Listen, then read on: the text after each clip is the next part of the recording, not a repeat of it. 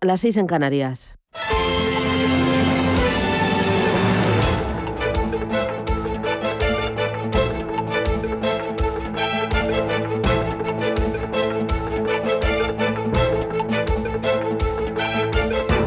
Capital Intereconomía, con Susana Criado.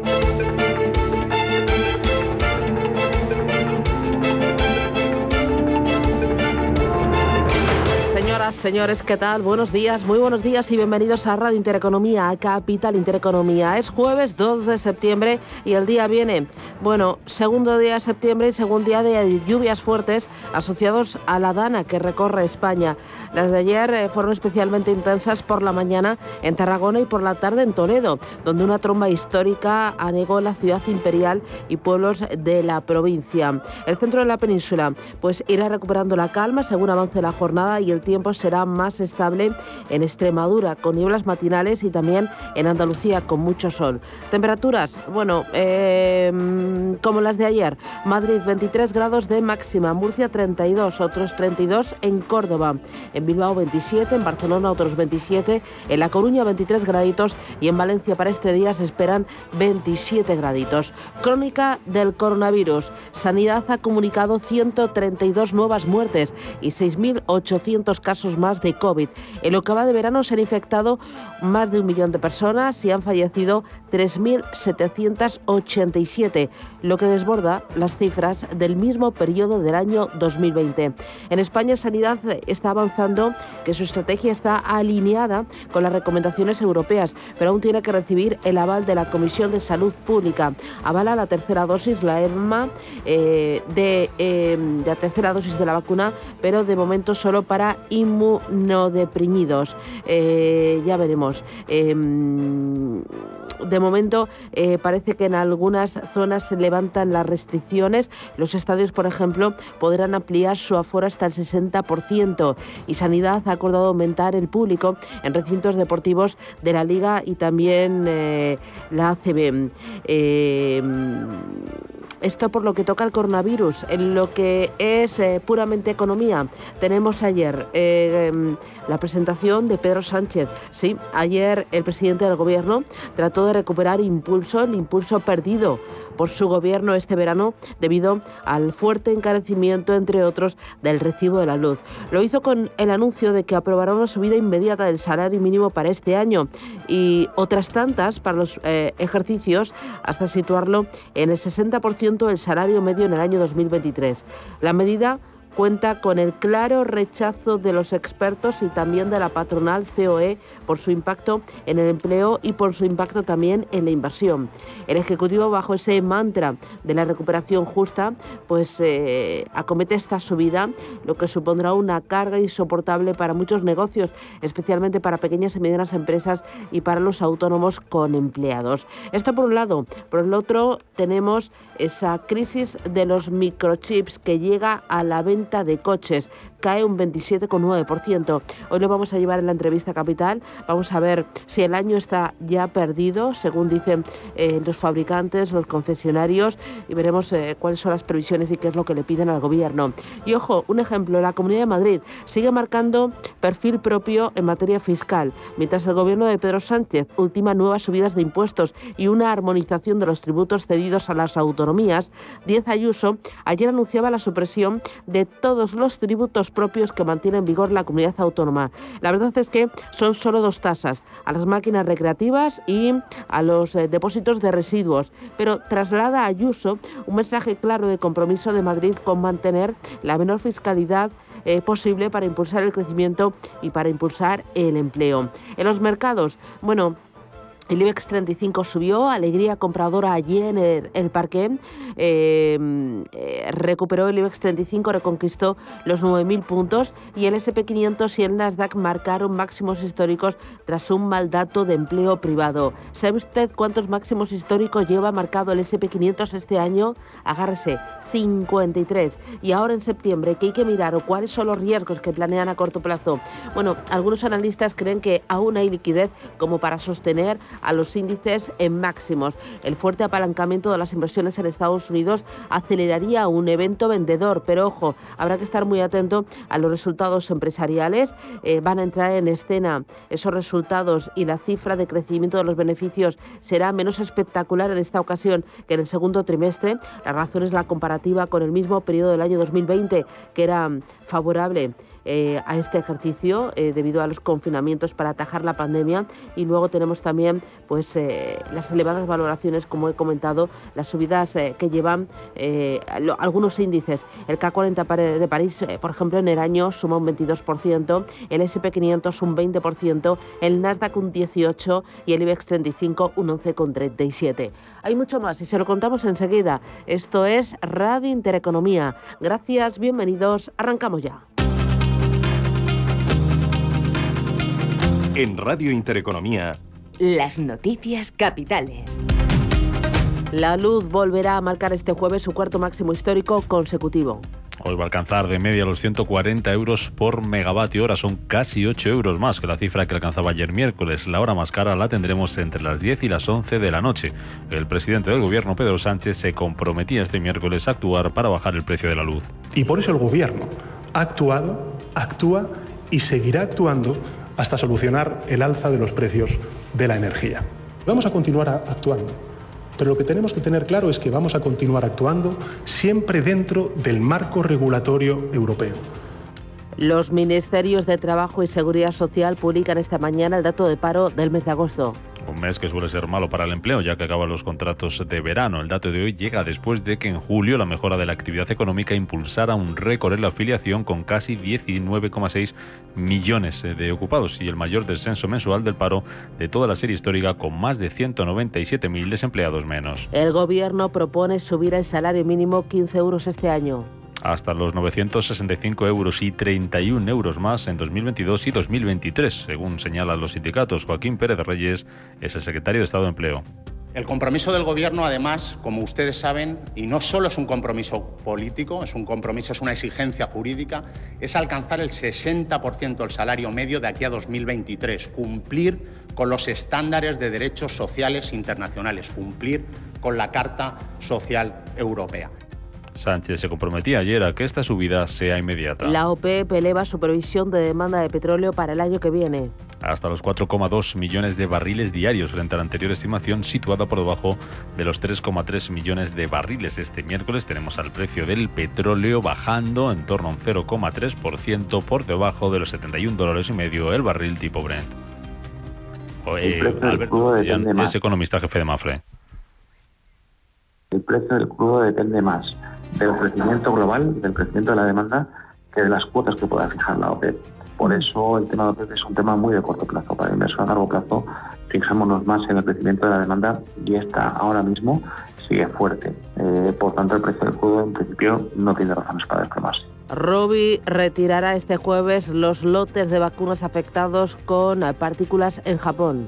La compañía ha detectado partículas de acero inoxidable en esos viales tras un fallo en la línea de montaje, aunque asegura que no existe riesgo para la salud. Otra farmacéutica, Farmamar, se disparó ayer más de un 3,5% en bolsa tras aprobar Emiratos Árabes Unidos la comercialización de un fármaco contra el cáncer de pulmón. Las bolsas cotizan con signo visto esta mañana tras los nuevos máximos alcanzados anoche por el Nasdaq que estrenaba septiembre con una subida del 0,3%, lo mismo que el SP500 que se quedaba a las puertas de un nuevo récord. El Dow Jones por su parte bajaba un 0,14% en una sesión marcada por un mal dato de empleo en el sector privado que en agosto creó 375.000 puestos de trabajo, muy lejos de los 600.000 que se esperaban. Esta mañana tenemos a los futuros en Estados Unidos recortando ligeramente en torno al 0,1%. Suben, sin embargo, las bolsas asiáticas. La de Shanghai lo hace un 0,6%, un 0,26% arriba tenemos al Nikkei de Tokio y sube dos centésimas el Hansen de Hong Kong. En Europa los futuros vienen también a la baja, como en Estados Unidos, se está perdiendo el futuro del DAX un 0,16%, baja el del Eurostock 50 un 0,11% en una sesión en la que el IBEX 35 va a abrir desde los 8.991 puntos tras estrenar septiembre con una subida del 1,6%. En la agenda del día, el Tesoro sale a los mercados para colocar bonos y obligaciones. En cuanto a referencias, en Europa se van a publicar hoy los precios de producción de julio y en Estados Unidos la balanza comercial también de julio, los costes laborales y la productividad del segundo trimestre, el habitual dato de paro semanal y los pedidos de bienes duraderos. Además, allí en Estados Unidos presentan resultados Hewlett Packard y Broadcom, entre otras compañías. Pedro Sánchez visitará hoy en Guadalajara el centro en el que se puso la primera vacuna en España. Coincidiendo con que el 70% de la población española ya está vacunada.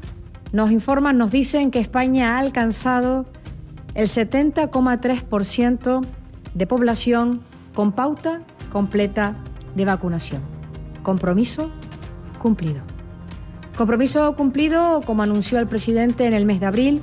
Con los datos de hoy, pasamos de los 36,5 millones de personas con al menos una dosis y también tenemos más de 33 millones, concretamente 33.3 millones de personas con pauta completa. Palabras de la ministra de Sanidad Carolina Darias, que anunciaba también que España ha aprobado poner una tercera dosis de la vacuna para las personas inmunodeprimidas, aquellas que por motivos de salud tienen las defensas bajas. Sanidad y las comunidades autónomas acuerdan ampliar el aforo en los estadios de fútbol a 60%. Y un 40% en las canchas de baloncesto. Se mantiene el uso de la mascarilla y la distancia personal de un metro y medio entre los aficionados. Como máximo, 60% en exterior y como máximo un 40% en interior. Y además va a tener una vigencia durante todo el mes de septiembre. Por tanto, vamos a tener estos aforos máximos permitidos para eventos deportivos durante todo el mes de septiembre. Y en cuanto a la evolución de la pandemia, la incidencia acumulada sigue bajando hasta los 221 casos por cada 100.000 habitantes. Después de que ayer Sanidad notificara 6.800 nuevos contagios, es la menor cifra diaria desde finales del mes de junio.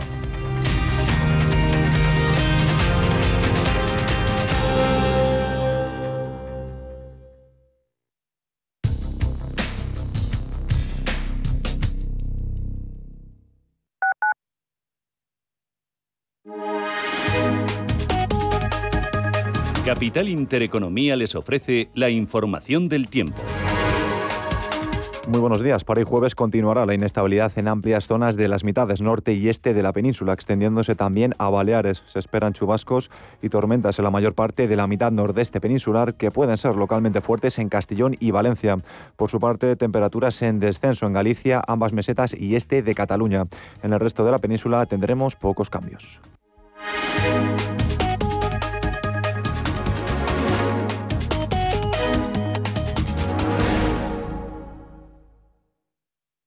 ¿Conoces Claudia de Enfon? Claudia es la solución de centralita en la nube para empresas. Tus empleados podrán comunicarse, hablar y hacer videollamadas con Claudia desde cualquier dispositivo y lugar. Enfon simplifica las comunicaciones de tu empresa. Pruébalo gratis y convéncete. Visita hoy mismo enfon.com o llámanos al 910 616 600.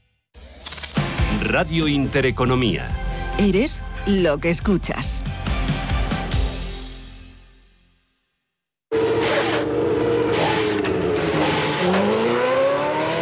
Saber que con tu seguro te recogen y entregan tu coche reparado es sentirte imparable. Seguros de coches Mafre, el mejor servicio. Ahora a mitad de precio y con la facilidad de pagarlos mes a mes. Con Mafre eres imparable. Consulte condiciones en mafre.es.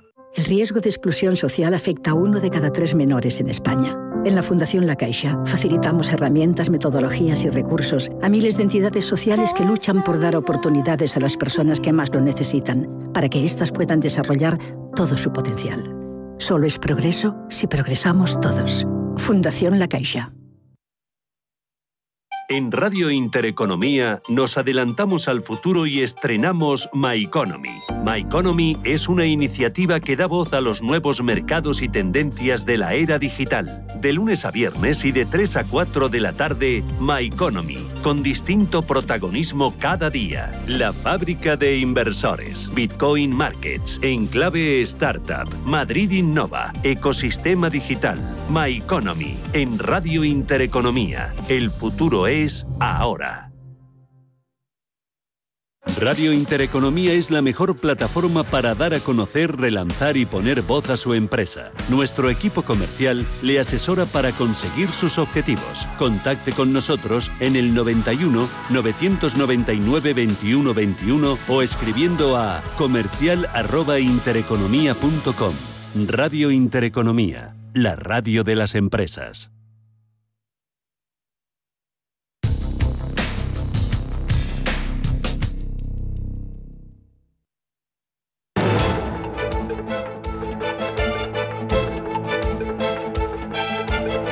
El primer análisis de la mañana. 7 y 15, esto es Radio Intereconomía. Miramos a los mercados, lo hacemos con Araceli de Frutos, casado de Araceli de Frutos. ¿Qué tal, Araceli? Hola, ¿qué tal, Susana? ¿Qué tal? ¿Cómo, cómo, ha ido el verano y cómo, cómo va ese arranque de, de temporada y de curso? Pues nada, muy bien. Aquí empezando el curso con, con nuevas energías y nada, el verano ya olvidado. Es que en un día se te olvida lo bueno, ¿sabes? Sí, sí es verdad. ya pasa, está olvidado. Pasa rápido.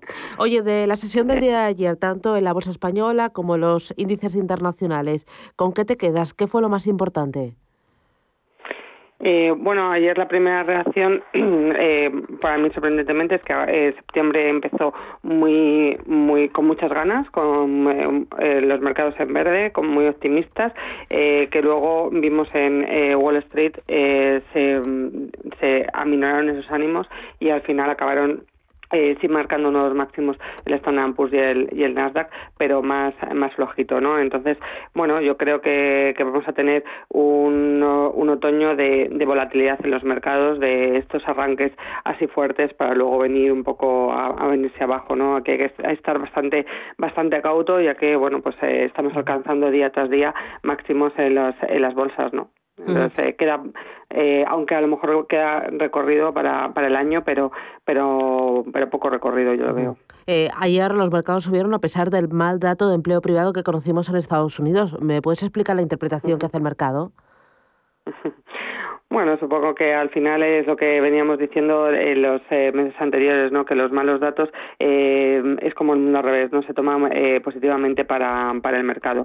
Eh, yo creo que bueno, pues eh, es más eh, de lo mismo, más del tema de basándose en los datos de, de empleo que, que, lleven a la Reserva Federal a actuar o acelerar esa subida de tipos de interés, porque realmente la Reserva Federal lo que dijo que lo que estaba preocupado mm, no tanto de la inflación, sino del, del mercado laboral, del, del mercado de trabajo. Entonces, si hay una, un retroceso en el mercado del trabajo eh, re, la Fed retrasará esa eh, subida de tipos que, que bueno pues que se, que se esperaba el mercado y que lo veríamos en negativo para las bolsas ¿no? Uh -huh. eh, mirando a este mes de septiembre que acaba de arrancar y bueno a lo que queda de año no a lo que va a ser el otoño y el invierno em, ¿Qué es lo que va a marcar el ritmo? ¿Qué te preocupa? Yo así mirando un poco por encima, digo las valoraciones. El SP500 ha marcado 53 máximos históricos en lo que va de año, pero es que muchos de los índices europeos y americanos llevan subidas que rondan en el año el 20%. Eh, ¿No están ya demasiado ajustadas? Sí, bueno, yo lo que lo que espero, lo que eh, creo que, que vendrá para, para, los siguientes eh, meses, sobre todo septiembre y octubre, es un poco, eh, bueno, esta estabilización un poco de, los mercados, ¿no? Eh, la siguiente preocupación que puede haber, pues el tema del crecimiento. Eh, sí que se están mostrando los datos de adelantados de los sectores manufactureros que eh, están ayer, por ejemplo, la, las publicaciones de los PMI, ¿no? De, de Europa. Eh, están mostrando dinamismo. Lo que pasa es que ese dinamismo parece que se está ralentizando. Entonces, la siguiente preocupación que yo creo que va a venir en los mercados va a ser eh, este crecimiento económico, si eh, se va a mantener y cómo va a ser la evolución de, la inflación, ¿no? El, eh, la evolución de, las, de, los precios de las materias primas es lo que yo creo que primará en este en esta segunda, última parte del año. sin olvidarnos, pues bueno, los resultados empresariales que, que comenzarán en el tercer trimestre del tercer trimestre del año año. con lo cual, yo creo que septiembre, octubre va a haber volátil el, mercado, volatilidades en los mercados y que, bueno, pues de aquí a final de año no creo que haya más recorrido, un recorrido adicional, salvo un 3-4% que a lo mejor le queda a los mercados de, subida. No creo que eh, veamos subidas espectaculares en mercado y mientras tanto, bueno, pues eh, esos recortes que mm, yo les tomaría más que nada para eh, esas empresas que vemos que se han comportado bien en este entorno porque realmente eh, en este nuevo entorno que, tenemos lo que tenemos que mirar son esas capacidades de adaptación que tienen distintas eh, empresas en, los distintos sectores y ahí eh, sí que intentar marcarnos unos precios y entrar en esas empresas buenas empresas ¿no? que, se han adaptado a esta nueva normalidad. ¿Qué estás vigilando? ¿Qué es lo que estás sobreponderando en cartera pensando en esas compañías eh, que van a afrontar este escenario que dibujas? Bueno, eh, la tecnología, como hemos visto, eh, hay que hay que estar presente en ella y es nuestro nuestro sector eh, que, recomendamos em, mayoritariamente, ¿no? El sector tecnológico. Y luego, pues los sectores, yo creo que en este este año hay que tener, pues como digo, una, una cartera más balanceada en sectores cíclicos y ahora estar mirando algo más de defensivos, por ejemplo, como es el a lo mejor el sector inmobiliario y también el, sector eh, eh, de consumo estable. ¿no? Eh, eso sin quitar bueno, pues el sector salud, que seguimos creyendo que, bueno, es uno de los principales componentes de la, de la cartera, y todo lo que relacionado con energías renovables e incluso pues construcción. ¿no? con este plan de política fiscal que se pone en marcha. Ahora que mencionas el tema de salud, ¿tienes en cartera alguna farmacéutica? ¿Tienes un Farmamar, un Robi, que estos días están, están acaparando eh, mucha atención? Sí, sí, las noticias, sí, sí. Pues mira, la única farmacéutica que, que tengo recomendada en cartera de Alaja Inversiones es Robi y la verdad es que sí que la semana pasada pues estuvimos eh, sufriendo ¿no? con, con estas eh, noticias, pues que al final el sector farmacéutico lo que tiene es que, bueno, cualquier noticia negativa antes de comprobarlo, como siempre, pues eh, primero se vende, luego ya se comprueba que a lo mejor no no es eh, tan grave como como eh, se veía y luego por el lado positivo que cualquier fármaco te hace subir aprobación de cualquier fármaco te hace subir mucho ese esa esa acción, ¿no? bueno, pues ya un poco se, redujimos el peso de Robi, hicimos lo que lo que dice el mercado, ¿no? primero vamos a vender y luego ya veremos a ver qué, qué nos aclara la compañía y redujimos algo el peso en, en, esta, en la compañía. Yo creo que bueno, pues eh, si todo se soluciona y bueno, pues eh, la comunicación de la compañía también eh, explica todo lo que lo que ha ocurrido, ¿no? Pues aún tendrá recorrido esta esta acción eh, pero bueno, eh, ante ante esa subida que, que era bueno pues eh, muy muy importante por los acuerdos de, de Moderna, por estos eh, acuerdos con, la con la fabricación de vacuna, pues eh, había tenido un recorrido bastante importante y bueno pues en el primer momento de que se produjo la noticia redujimos algo la, la posición. Eh, en el sector salud eh, estamos también más en lo que es eh, tema oncológico o, o tema de cuidados a los mayores, como puede ser la empresa Corian de, de, residencias de, de, ancianos y de mm, cuidado de ancianos, más que nada, ¿no? de gente mayor. Y bueno, pues ahí en ese sentido sí que nos están recuperándose muy bien. Ya te digo que el comportamiento del mercado está siendo, eh, pues en, en, este verano se ha visto un poco mixto, ¿no? En, en, septiembre la recuperación que ha tenido tan importante los sectores como tecnología, como media, como consumo cíclico y, lo, y el retail o, o autos o han estado más eh, más eh, castigados. Eh, por contra otros meses ha sido al contrario. Entonces eh, bueno es conveniente tener un mix en cartera eh, y así bueno pues eh, estas descorrelaciones que existen en, en los movimientos en, en el día a día ¿no? de, del mes se pueda compensar un poco no porque bueno pues son las claves, es la cartera y son las expectativas de Araceli de Frutos Casado. Gracias eh, y que tengas buen día. Un abrazo. Por el jueves. Muchas gracias, Susana. Un buen día. Por el jueves. Venga, un besito. Chao.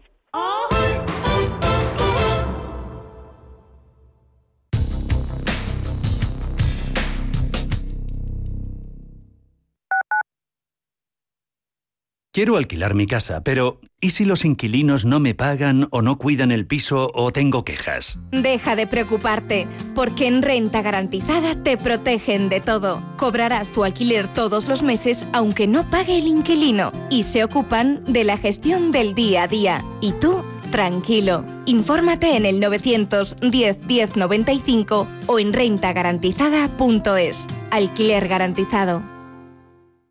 Musiconomía un programa musical con otra perspectiva. Los domingos a las 8 de la tarde, en Radio Intereconomía, Álvaro Martín Cicero invita a músicos para que nos hablen de lo suyo y a la vez de tendencias, cómo se enfrentan a la industria musical, crowdfunding y, naturalmente, escucharemos sus creaciones. Musiconomía, un programa de música distinto. Los domingos a las 8 de la tarde en Radio Intereconomía.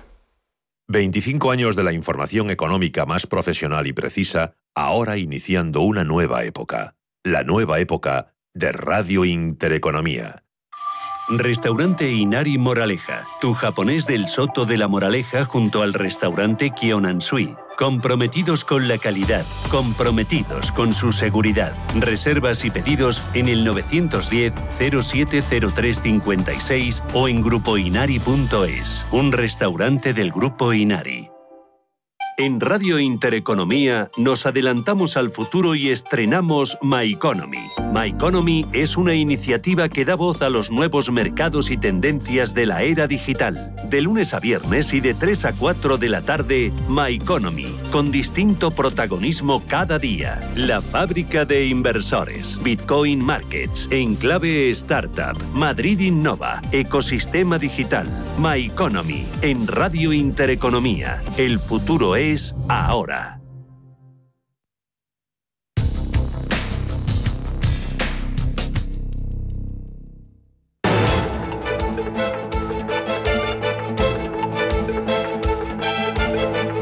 Capital Intereconomía, con Susana Criado.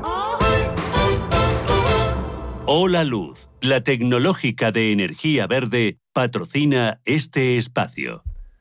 Miramos a los mercados 7 y 26. Manuel Velázquez, ¿qué tal? Buenos días. Buenos días, Susana. En definición, las plazas asiáticas. Bueno, tenemos signo mixto. Recordemos que ayer hubo mayoría de ganancias, hoy tenemos correcciones y son importantes en el índice de Corea del Sur, el KOSPI. De momento, enseguida diremos por qué. Por ese dato de inflación más alto de lo esperado, está cayendo un 0,9%. También números rojos en el índice australiano, a pesar de los buenos datos de la balanza comercial, está cayendo un 0,8% la bolsa de Sydney. Números verdes en Shanghai, arriba un 0,50 muy plano el Hansen de Hong Kong y avanzando un cuartillo de punto el índice Nikkei de Tokio. En el mercado americano los futuros, eh, Mario García, ¿qué tal? ¿Cómo vienen? Buenos días, Susana. Pues hasta hora de la mañana los futuros vienen teñidos de rojo en Wall Street. El Dow Jones se prevé que abra con una caída del 0,13 eh, puntos porcentuales, el S&P 500 abajo un 0,06% y el Nasdaq tecnológico viene prácticamente plano, dejándose un 0,01%. Y en Europa, los futuros, eh, Ángeles Lozano, planos. Completamente planos. Muy buenos días. Están eh, sin movimientos el futuro del FT100 y el del Eurostox 50 y cayendo ligeramente, un 0,15% el futuro del DAX. Bueno, vamos con Asia. Cuéntame las claves. ¿Qué está pasando? Pues eh, podríamos eh, decir que los inversores un día más están digiriendo los datos macro, la evolución de la pandemia y pensando ya en el día siguiente o lo que es lo mismo en esta tarde con las peticiones de subsidio por desempleo de Estados Unidos de cara a la sesión eh, de mañana, del viernes. El índice de Shanghai sigue subiendo un día más. dentro de esos informes es probable que Pekín acelere el gasto fiscal y el crecimiento del crédito a medida que la recuperación económica en China se está ralentizando. También están eh, los inversores de alguna manera elevando su apuesta porque el Banco Popular de China va a reducir el índice de requerimiento de reservas para respaldar la liquidez eh, de cara a fin de año. Y en Japón Después de las subidas de ayer, hoy las subidas son más moderadas, como decíamos, un cuarto de punto. En cualquier caso, el Nikkei ya lleva los máximos de las últimas siete semanas. Después de ese buen dato de PMI manufacturero de ayer, está pesando lo que ha dicho uno de los integrantes del Banco de Japón, que la pandemia puede pesar sobre la economía más de lo esperado inicialmente. Recordemos, más de 25.000 contagios en las últimas 24 horas en Japón. Ahora el gobierno estudia extender dos semanas más el estado de emergencia en casi todo el país. En Corea del Sur es menos dramático, los casos han bajado de 2.000 y se van a relajar restricciones de cara al Chuseok, que es la festividad más importante del país, como si dijéramos el Día de Acción de Gracias coreano. Eso sí, la cesta de la compra para entonces va a ser más cara, porque hoy se ha conocido el dato de inflación que aumenta en agosto, supera ya el 2% y son cinco meses consecutivos de caídas. Está motivado por el precio de los productos agrícolas y el petróleo. Y el otro dato de la jornada, la balanza comercial en Australia alcanza un nuevo récord, es un superávit de 12.110 millones de dólares australianos, unos 7.500 millones de euros, aunque eso sí, el ASX 200 está cayendo un 1%, muy marcado por ese PIB del segundo trimestre que conocíamos ayer y que ha alimentado los temores a que haya una contracción en el tercer trimestre, en los meses de verano, que se podría notar el impacto de los confinamientos, de los cierres, de las restricciones. Muchos facultativos australianos han dicho que los hospitales no están preparados para hacer frente a la reapertura del gobierno. Y dentro de Sydney, BHP Group está cayendo, desplomándose más de un 7%, United Malt eh, también más de lo mismo, recortando un 6,8%. Eso en eh, Sydney, en Hong Kong. La dueña de TikTok, ByteDance, eh, está prácticamente plana, a pesar de que ha dicho que va a reducir su unidad de servicios financieros em, dentro de esa represión regulatoria que hay en China. Está cayendo casi un 2% Cathay Pacific. Ha iniciado una acción disciplinaria contra la tripulación de vuelo que no ha querido vacunarse. Y en el ámbito mm, en Japón estamos viendo cómo el sector farmacéutico sigue marcando la pauta. Takeda está cayendo más de un 1%. Ya saben que la compañía ha anunciado que trabaja conjuntamente con Moderna y con las autoridades japonesas para retirar varios lotes después de descubrirse algunas partidas contaminadas en algunos viales. En cualquier caso, quien más cae hoy en Japón es eh, West Japan Railways, un 14%. Kikoman, la firma, entre otros productos alimentarios, famosa por su salsa de soja, está subiendo un 4%, liderando las ganancias. Y en Hong Kong, como decíamos, ahora se ha dado la vuelta, está muy plano. El índice Hansen está recortando un tímido 0,07%. Los eh, mayores eh, recortes hoy para la sanitaria Heidi Liao está cayendo un 5,6%, Alibaba está rebotando un 3,8%. Vamos ahora con el mercado americano. Claves para el día de hoy, ¿qué vamos a, conocer? Pues para hoy, Susana, jueves tendremos que estar atentos a la publicación de los datos de la balanza comercial del mes de, del mes de julio y a las peticiones de subsidio por desempleo, donde las previsiones apuntan a las 345.000. En la jornada de ayer, Wall Street cerró en signo mixto. El Dow Jones fue el único que cerró negativo, dejándose 0,14 puntos porcentuales. Por su parte, el SP500 subió tímidamente un 0,03% y el Nasdaq tecnológico registró subidas de 0,33 puntos porcentuales. Con el arranque del nuevo mes, los ojos de los inversores están puestos ya en las cifras sobre el empleo de agosto, que serán desveladas por las autoridades este viernes. Los expertos apuntan que unos datos muy bajos podrían enviar la señal de que el crecimiento del empleo se está estancando, lo que afectaría a la baja. En la jornada de ayer, la firma ADP de pago de salarios informó que las empresas privadas han agregado 374.000 nuevos empleos, es decir, 44.000 más que el mes de julio, pero muy por debajo de las expectativas que rondaban los 600.000, unos datos que no han gustado a los inversores. Y sobre otras referencias económicas, ayer se publicó el PMI de agosto que subió hasta el 61,1 y el ISM manufacturero que repuntó hasta el 59,9. Y a nivel empresarial hay que destacar que Xiaomi entra oficialmente en la carrera del vehículo eléctrico con su nueva marca Xiaomi EV, que cuenta con 300 empleados y 10.000 millones de dólares de inversión. Además, Uber subió en el día de ayer un 3,78% después de que Bank afirmara que la empresa tiene una gran oportunidad de ganar cuota de mercado en el espacio de entrega de comida a domicilio. Miramos ahora Europa, lo más importante del día de ayer, ganancias a la renta variable española. ¿El IBEX al final cuánto subió? Pues eh, al final el selectivo eh, ganó un 1,64%, fue el índice más alcista del viejo continente.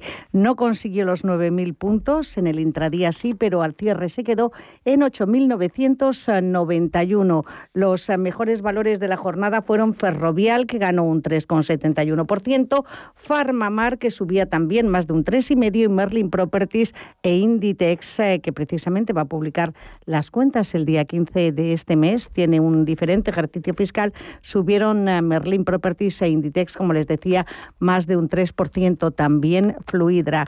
Entre los que cayeron Repsol en medio de esa reunión de los eh, países eh, productores de petróleo, de la OPEP y sus aliados, en la que finalmente decidieron que se iban a continuar aumentando las cotas eh, de, de producción. Repsol perdió un 2%, CIA Automotive se dejó algo más de un 1% y ArcelorMittal y Acerinox también cerraban con descensos, pero fueron las únicas cuatro compañías del selectivo español que cerraban en negativo. En el resto de las bolsas europeas, el arranque del mes también fue alcista. París se anotaba un avance del 1,2, en Milán subía un 0,65, Londres un 0,42 y el DAX germano cerraba en negativo, pero consolidando niveles perdía un 0,07% para el día de hoy. Eh, referencias importantes, tenemos subasta del Tesoro y alguna cosita más. Vamos a estar entretenidos. Y dato de paro muy importante. Y dato de paro, tenemos eh, paro mm, y afiliación a la Seguridad Social de agosto. Son las dos grandes cifras de este jueves, eh, por delante de esa subasta del Tesoro de bonos y obligaciones, que es la primera de este mes de septiembre. También estaremos atentos en la eurozona a la publicación de los precios de producción de julio. Y entre las compañías protagonistas miraremos a BBVA que va a regresar al índice Eurostox 50 a partir del próximo 20 de septiembre. Ese día entran en vigor los cambios en el índice anunciados ayer por la compañía. En lo que va de año, el BBVA mm, sube un 41%. El banco va a relanzar a la francesa Engie. Esa es la parte positiva. La negativa es la salida de Amadeus, que se ha quedado como el valor de menos capitalización del selectivo. El duro castigo que sufre el turismo ha pesado en su cotización. Acusa en el año una caída del 10% y en sustitución de Amadeus se incorpora al Eurostox 50 la italiana Stellantis. Hola Luz, la tecnológica de energía verde, ha patrocinado este espacio. Número uno mundial en el ranking ESG de compañías eléctricas. Marca mejor valorada del sector. Primera opción del consumidor a la hora de contratar electricidad. ¿Y ahora? Ahora en Hola Luz lideramos una revolución para transformar 10 millones de tejados en energía 100% verde para el mundo. Es la revolución de los tejados. Hola Luz.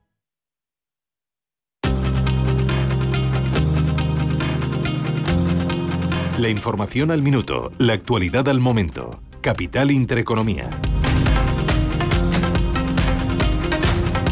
Son las 7 y 36 minutos de la mañana, 6 y 36 en Canarias. Esta hora hay más noticias. El precio de la luz encadena su cuarto récord consecutivo este jueves. Se encarecerá un 6% de media respecto a la cifra de ayer y alcanzará los 140 euros por megavatio hora en el mercado mayorista. La COE rechaza la subida del salario mínimo de 15 euros este año que propone el Gobierno. El Ministerio de Trabajo no descarta llevar a cabo este incremento a pesar de la postura en contra de los empresarios. Pedro Sánchez, presidente del Ejecutivo, y Antonio Garamendi, presidente de la patronal. La voluntad del Gobierno es abordar una subida inmediata del salario mínimo interprofesional en lo que queda del año y continuar avanzando así en el objetivo electoral, en el compromiso electoral de alcanzar en el año 2023, al final de la legislatura, el 60% del salario medio, que es en definitiva lo que nos marca la Carta de Derechos Sociales del Consejo Europeo. Sinceramente, que no es el momento porque, porque el problema es que lo único que va a hacer es contraer más el empleo. Los propios eh, informes del Banco de España, lo que nos trasladan las asociaciones, eh, prácticamente todo lo que son los empresarios, especialmente pequeños, eh, es esto. El Gobierno presentará los presupuestos generales del año que viene entre finales de este mes y principios de octubre. Las cuentas públicas buscarán consolidar la recuperación económica y dar un impulso a las reformas. Nadia Calviño es la vicepresidenta económica del Ejecutivo. Tras más de un año y medio de pandemia, estamos claramente en la fase de fuerte recuperación económica y tenemos la oportunidad de sacar el máximo partido posible de los fondos europeos para lograr una recuperación sostenida y sostenible en el tiempo desde el punto de vista económico, pero también medioambiental y social. Bruselas espera que España solicite en septiembre un nuevo tramo de 10.000 millones del Fondo Europeo de Recuperación. Este dinero llegaría siempre que el Gobierno haya cumplido con los objetivos pactados con las autoridades comunitarias. Las matriculaciones de vehículos caen en, agosto un 29%. En los ocho primeros meses del año, las entregas de automóviles suben un 12% respecto al año pasado, pero bajan un 33% frente a 2019. Raúl Morales es el director de comunicación de la patronal de concesionarios Faconauto. El verano no ha servido para ver un cambio de tendencia en el mercado de la automoción en nuestro país que sigue niveles raquíticos. Actualmente no hay suficientes eh, coches para atender la demanda. La crisis de los microchips, unido a la falta de stock que hay en muchos de los concesionarios de nuestro país, está detrás de este mal dato de, de las matriculaciones y sobre todo también está detrás de la desmovilización de los compradores. Actualmente no se están generando pedidos a fábrica, con lo cual podemos vislumbrar que de aquí a final de año la situación va a ser igualmente difícil. La llegada de turistas internacionales a España cae un 25% hasta julio y el gasto retrocede un 23% a pesar de que crecieron durante ese mes. Durante ese periodo Francia fue el principal país emisor con casi 2,1 millones de turistas. La Comunidad de Madrid eliminará todos sus impuestos propios, el de instalación de máquinas en establecimientos de hostelería autorizados, el que pesa sobre el depósito de residuos y el de impuestos de, sobre actividades económicas. Además, la rebaja de medio punto del IRPF se aprobará antes de fin de año y se aplicará en 2022. Isabel Díaz Ayuso es la presidenta madrileña. De esta manera, la Comunidad de Madrid suprime todos estos impuestos propios y lo que quiere hacer es seguir bajándolos, como ha seguido haciendo durante 17 años, y liderar de esta manera el crecimiento económico y el empleo en España. Y con las recetas que se han probado siempre exitosas, como es menos impuestos y menos burocracia. Y el crédito concedido a las familias cayó nueve décimas en el mes de julio. Por su parte, el crédito a empresas creció un 0,3%.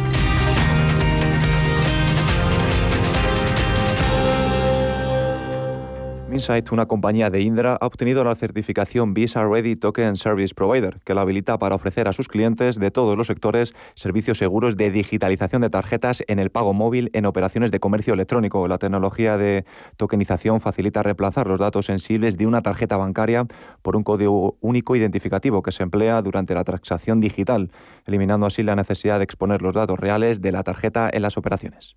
En Singular Bank, lo más singular son sus clientes. Unos quieren un banquero personal que gestione su patrimonio. Otros prefieren tomar sus propias decisiones. Y hay algunos que quieren ambas cosas. En Singular Bank, cada cliente tiene su banco. Singular Bank. No es para todos, es para ti. Ahora, con las ofertas de Hipercor y Supermercado El Corte Inglés, la vuelta a casa es mucho más fácil. Con un 50 o 70% de descuento en la segunda unidad, un 3x2 en una gran selección de productos y las mejores ofertas. Como el salmón noruego por medios o enteros a solo 8,99 euros el kilo. La vuelta a casa más fácil está en Hipercor y Supermercado El Corte Inglés. Precios válidos en Península y Baleares. Si mantienes la cabeza en su sitio, cuando a tu alrededor todos la pierden, si crees en ti mismo cuando otros dudan, el mundo del trading es tuyo.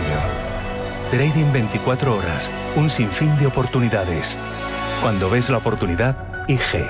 Todas las operaciones conllevan riesgo. 76% de las cuentas de inversores minoristas pierden dinero en la negociación de CFD con este proveedor. Debe considerar si comprende el funcionamiento de los CFD y si puede permitirse asumir un riesgo elevado de perder su dinero.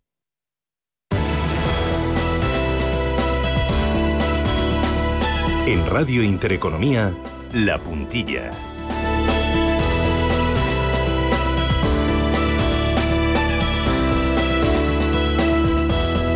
Con Juan Fernando Robles, profesor de Banca y Finanzas. Juan Fernando, ¿qué tal? Buenos días, bienvenido. Hola, buenos días, Susana. Eh, oye, por empezar con cosas positivas, eh, Madrid eleva su apuesta por la fiscalidad y acabamos de escuchar a Díaz Ayuso anunciar supresión y también rebajas de algunos impuestos. ¿Cómo te suena la música y cómo le sonará al presidente del Gobierno? Bueno, yo creo que la música está muy bien y además es una constatación de que, de que Ayuso está, está por lo que está, ¿no? que está por, por poner un modelo en confrontación con el otro modelo, con el modelo de alta fiscalidad que defiende el gobierno de Sánchez, pues un modelo de fiscalidad baja que ha dado muchos éxitos a Madrid, con lo cual yo creo que Ayuso está en lo suyo y me parece que hace bastante bien en tomar una medida así de radical, eliminar y suprimir los impuestos autonómicos para diferenciarse y para que su discurso realmente sea oído también a nivel nacional. Por el otro lado, hablando de discursos, ayer Pedro Sánchez, em, eh, en ese arranque de nuevo curso, pues habló del encarecimiento de la luz, eh, anunció esa subida del salario mínimo. Eh, ¿Tú crees que el salario mínimo lo hizo para mm, suavizar el cabreo que hay entre muchas empresas, entre muchos ciudadanos por el encarecimiento infinito del precio de la luz? Em, ¿Qué te parece esa subida del salario mínimo? Bueno, a mí una medida sin una medida de tocar el salario mínimo sin contar con, con empresarios y sindicatos, es decir, sin llegar a un acuerdo, digamos, entre todas las partes implicadas, me parece una falta de responsabilidad, principalmente porque porque rompe un modo de hacer las cosas que es el que debe regir en, en cuestiones laborales, ¿no? Y es, es una medida populista porque, en definitiva, bueno, tampoco va a solucionar gran cosa una subida tan exigua, ¿no? Es una subida, de, como muchos dicen, que de 19 euros y también es una subida que, a pesar de que es exigua, pues viene en un momento realmente que no es el más indicado para andar subiendo salarios y menos a mitad de año. Pues podrían dejar perfectamente estas cosas para discutirlas con más calma entre sindicatos y empresarios. Y el gobierno lo que está intentando es recuperar iniciativa política pues con anuncios populistas de esta índole y realmente pues no le veo más recorrido a la cuestión, es decir, es populismo puro y duro, que es en lo que se ha instalado el gobierno del señor Sánchez. Muy bien, pues eh, Juan Fernando Robles, gracias por el análisis y que tengas buen jueves, buen día. Muchas muchas gracias, Susana. Adiós, Abrazos.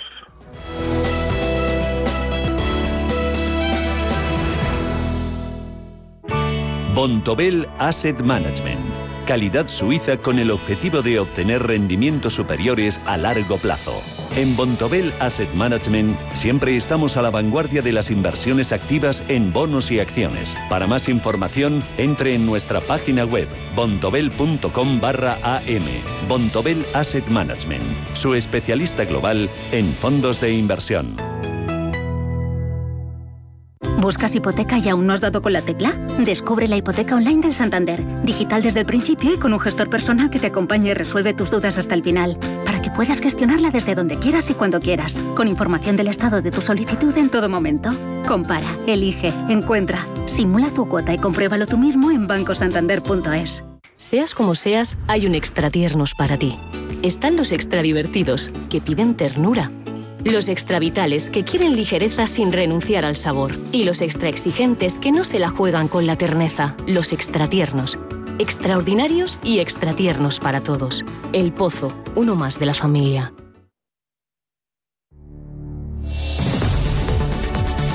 Más bolsa, más empresa, más capital intereconomía. Vamos con los principales diarios. Lo primero, Expansión, El Economista y Cinco Días. Elena Fraile, ¿qué tal? Buenos días. ¿Qué tal? Buenos días. Pues eh, esta mañana la prensa económica habla, entre otras eh, cosas, de ese rechazo empresarial a la subida ese salario mínimo eh, que anunciaba ayer precisamente el presidente del gobierno. Decía que sería una subida inminente de ese salario mínimo interprofesional y los empresarios han mostrado rápidamente ese rechazo porque consideran que perjudica el empleo, presiona también los eh, salarios al alza y porque llega cuando todavía la economía, dice, no se ha recuperado del golpe de la pandemia. Y es que el gobierno plantea incrementar hasta en 19 euros antes del final de año ese salario mínimo interprofesional y de 31 euros para el año 2022 y 2023. Y es que esta subida provocará un aumento en la cuota de los autónomos. Es un asunto del que hablan hoy distintos editoriales. Eh, dice el editorial del diario Expansión que este anuncio de Sánchez desmiente la supuesta voluntad del gobierno de pactar el salario mínimo con los agentes sociales a los que se les trasladó como una decisión ya tomada el mismo día que iniciaban precisamente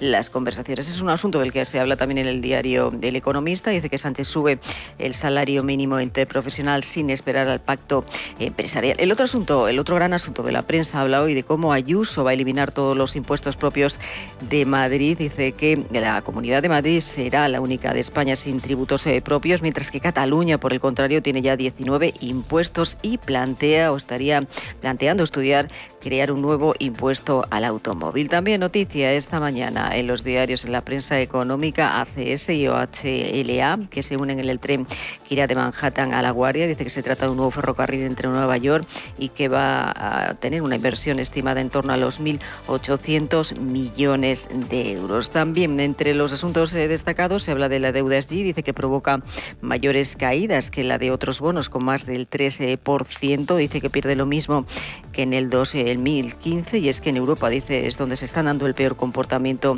relativo de los mismos y también entre los asuntos destacados una de las operaciones de, de las últimas horas es la compañía de origen marroquí Intelcia que está controlada por la francesa Altit ha cerrado la compra precisamente del grupo Unisno, una empresa española especializada en la prestación de servicios de contact center que cuenta entre sus clientes con el Banco Santander y también con Iberdrola. Y dos asuntos más, uno relacionado con técnicas reunidas que salía con Abu Dhabi por 850 millones de euros y también habla, se habla esta mañana de Fluidra que se refuerza con la tercera adquisición en Estados Unidos este año.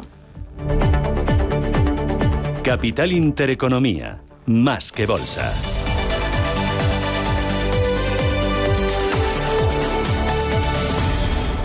Si estás pensando en comprar una casa, entra en cuchabank.es y accede a nuestra oferta hipotecaria. Cuchabank, el banco de tu nueva casa.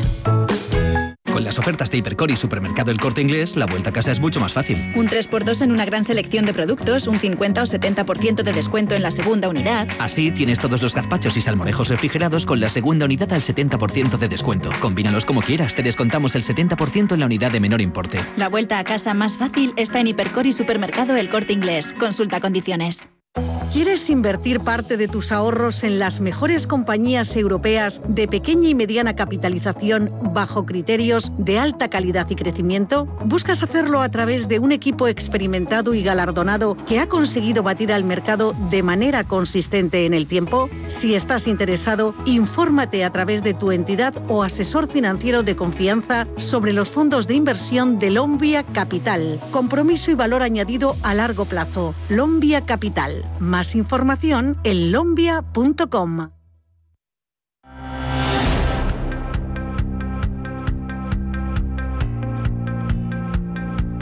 Finanzas, mercados, capital intereconomía. Vamos con los diarios nacionales. El país, el gobierno plantea subir el salario mínimo a 1.000 euros el próximo año. Trabajo prevé alzas de hasta 19 euros en 2021 y de 31 en los dos siguientes. Almodóvar pone en marcha Venecia. La película Madres Paralelas de Pedro Almodóvar inauguraba ayer la edición número 78 del Festival de Venecia. La fotografía es para Pedro Almodóvar junto a la actriz Penélope Cruz. Dice también este diario, Bruselas busca tener presencia en Afganistán de los talibanes. Pakistán cierra las puertas al éxodo afgano. El bloqueo de la frontera rompe lazos familiares y tribales. Y también destaca que las lluvias torrenciales causan inundaciones en media España. El fuerte temporal golpea especialmente a Tarragona, Castellón y también a Toledo. Diario ABC. La fotografía es para la presidenta de la Comunidad de Madrid ayer en rueda de prensa tras el primer Consejo de Gobierno del nuevo curso político. Ayuso libra de impuestos a los madrileños, marca su política económica frente al resto de las autonomías y el cerco fiscal de Sánchez y se postula sin pactar con Génova para presidir el Partido Popular Regional. También... Eh, eh, vamos ahora con el diario El Mundo. La fotografía es para Pedro Sánchez, primer gran acto de la hora post Iván Redondo. Menos emotividad y más contenido. La nueva estrategia del círculo más próximo de Pedro Sánchez, tras el cese Iván Redondo como jefe de gabinete, responde a mensajes menos pomposos, más concisos y que entienda la calle. Es lo que explican estos días en Moncloa. Ayer fue la puesta de largo. Dice también, Rivera idea otro recibo de la luz para amortiguar el coste político. Acelera para aprobar antes de que acabe el año una reforma escalonada de la tarifa regulada para 10 millones de hogares. Espías del ejército trabajan ya en ERAT para sacar a 200 colaboradores. Y dice también que la vuelta al cole en China con el pensamiento de Xi Jinping en los libros de texto. Y terminamos con el diario La Razón. La fotografía también es para Pedro Sánchez, presentando ayer en Casa América los objetivos y proyectos de su gobierno para los próximos meses. El gobierno diseñado por los talibanes no tendrá mujeres. Dice también que Sanidad y Autonomías aplaza la decisión sobre la tercera dosis y que Antena 3 gana en agosto y logra sus mejores audiencias desde el año 2014.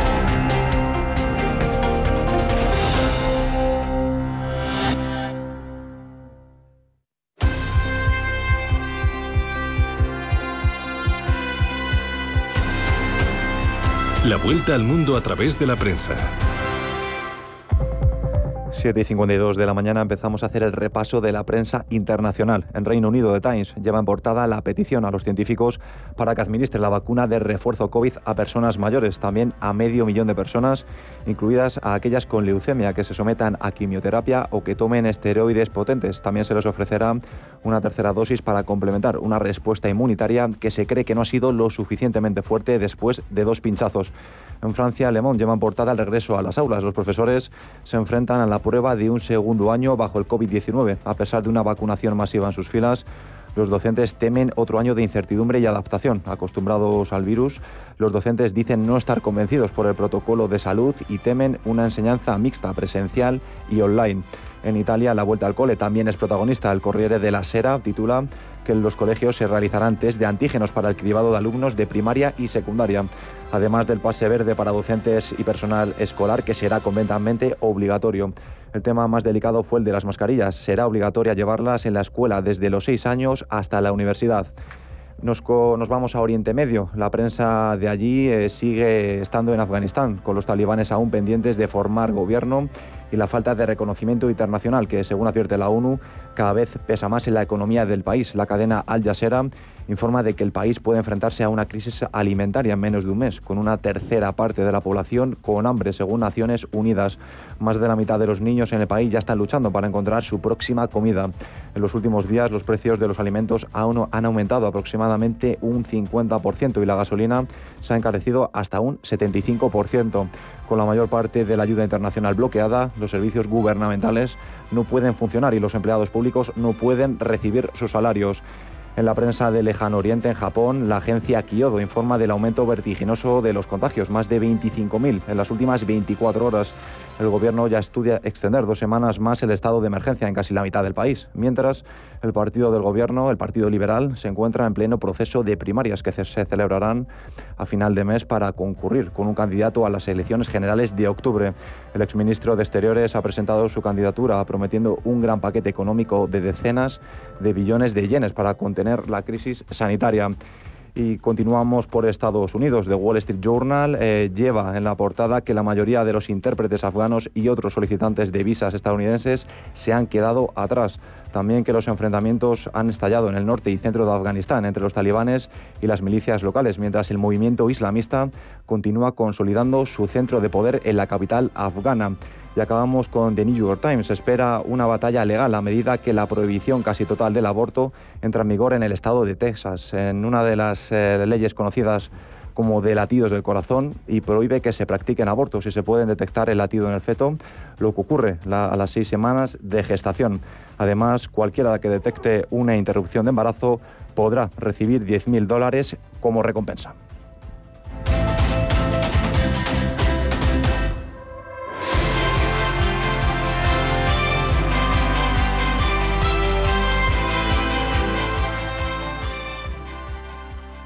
Radio Intereconomía. Eres lo que escuchas. Radio Intereconomía. Una excelente plataforma para anunciar tu empresa, con una audiencia exclusiva, con poder adquisitivo medio alto y que sabe lo que quiere. Teléfono 919992121 y en comercial arroba intereconomía.com. Radio Intereconomía, la radio de las empresas. Los viernes a las 10 de la noche tienes una cita con otro gato, el gato gourmet. Andrés Sánchez Magro presenta una guía semanal gastronómica, enológica, de restaurantes, literaria, musical, con todos aquellos ingredientes necesarios para cocinar la buena vida. El gato gourmet Los viernes a las 10 de la noche aquí, en Radio Intereconomía.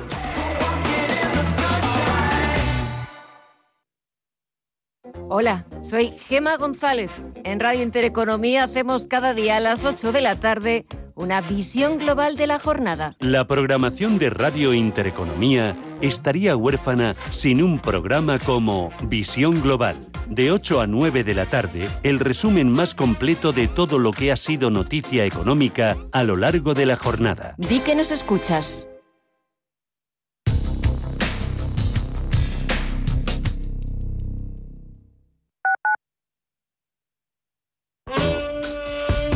Los domingos de 12 a 12 y media de la noche, Diálogos en Familia, en Radio Intereconomía. ¿Qué tal amigos? ¿Cómo están? Les saluda Fernando Díaz Sarmiento. Hoy nos acercamos al universo fascinante de la educación, de la familia. Son nuestros diálogos en familia. Diálogos en Familia. Os esperamos. A la hora de invertir, la diferencia entre la convicción y la palabrería está en el grado de compromiso que eres capaz de asumir. El nuestro es este. En Finanbest solo ganamos si tú ganas primero. Conoce todas las ventajas del Result Investment. Tienes mucho que ganar. Finanbest, tú ganas. Amos de Casa, el magazine para hombres y mujeres en el que encontrarás todas las ideas y sugerencias para la supervivencia doméstica, además de ocio, cultura, compañía y buen humor. Amos de Casa, los domingos a las 10 de la mañana en Radio Intereconomía. Te esperamos. Escápate de Madrid y ven al restaurante El Torreón en la cima del Monte del Pardo. Las mejores carnes y pescados desde 40 euros, vino incluido. Carne picaña brasileña y lomo de buey auténticos. Disfruta de los mejores platos de cuchara y de paella con langosta. Y de grandes vinos y licores en sus siete amplísimos salones y terrazas. Cocina abierta desde las 11 de la mañana. Parque infantil, gran parking. Restaurante El Torreón. Naturaleza a 10 minutos de Madrid. Reservas en restauranteeltorreón.com. Radio Intereconomía. Información económica con rigor, veracidad y profesionalidad. Nuestros oyentes son lo que escuchan.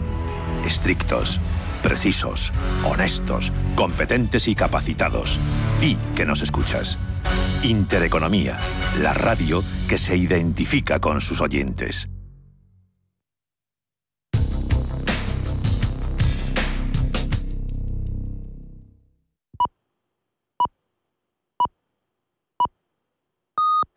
Son las 8 de la mañana, las 7 en